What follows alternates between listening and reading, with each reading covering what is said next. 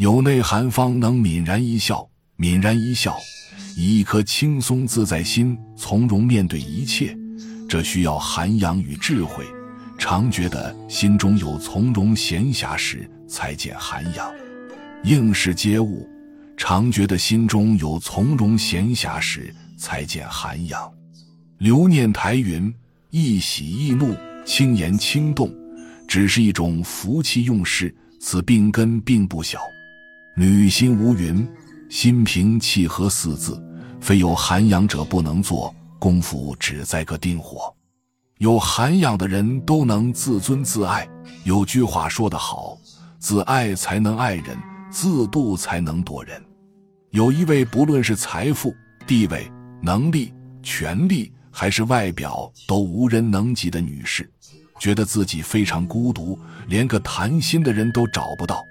有一天，郁郁寡欢的他来向无德禅师请教：“禅师，如何才能具有魅力？”赢得别人的喜欢，无德禅师说：“如果施主能随时随地和各种人通力合作，并具有和佛一样的慈悲胸怀，多讲一些禅话，多听一些禅音，多做一些禅事，多用一些禅心，那么慢慢就能成为魅力四射的人。”大师，禅话怎么讲呢？他疑惑地问。无德禅师答道：“所谓的禅话。”也就是说真实的话，说谦虚的话，说有利于别人的话。女施主又问道：“那么禅音又是怎么听的呢？”无德禅师回答说：“禅音就是把一切的音声当作美妙的音声，把辱骂的声音转为慈悲的祝福，把毁谤的声音转为帮助的祈祷。”女施主继续问道：“那么禅师该怎么去做呢？”无德禅师慢慢的说：“禅师就是指布施的事，用慈善的心去做的事情，为别人服务的事，合乎佛法的事。”女施主更进一步问道：“那么你所说的禅心又该怎么用呢？”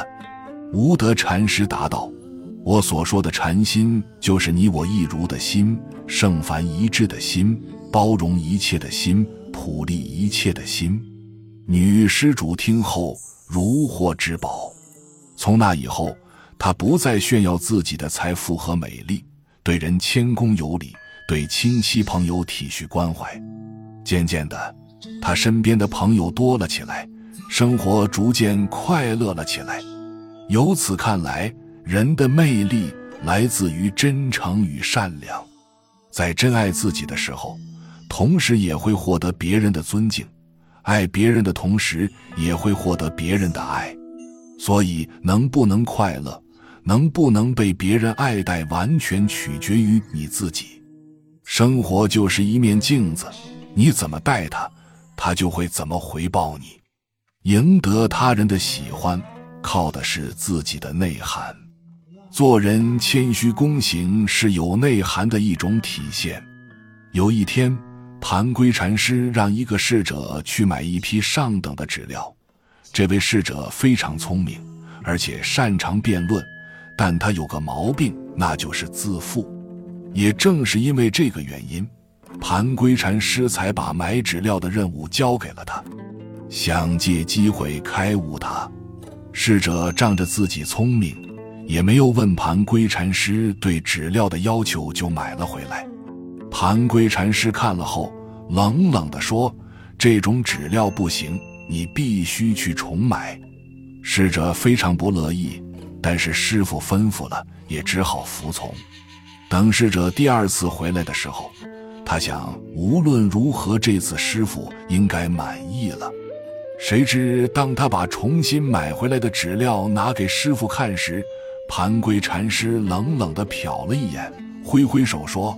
不行，不行，拿去重买。当时的交通非常不方便，路途又遥远，侍者觉得师傅太不通情理了，但是他又不得不去。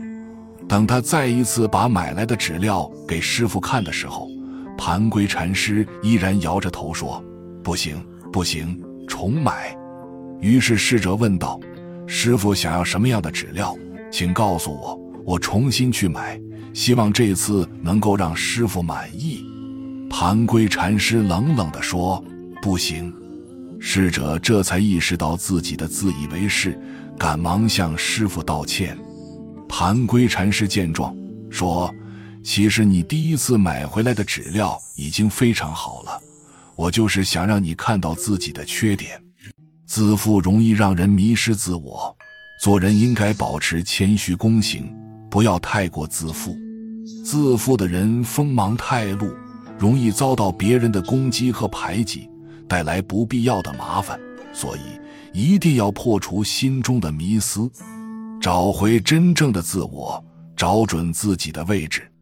谦恭是一种真正的涵养，谦恭的人更坚定、更自信、更有自我，更能体现它的内涵。本集就到这儿了，感谢您的收听，喜欢请订阅关注主播，主页有更多精彩内容。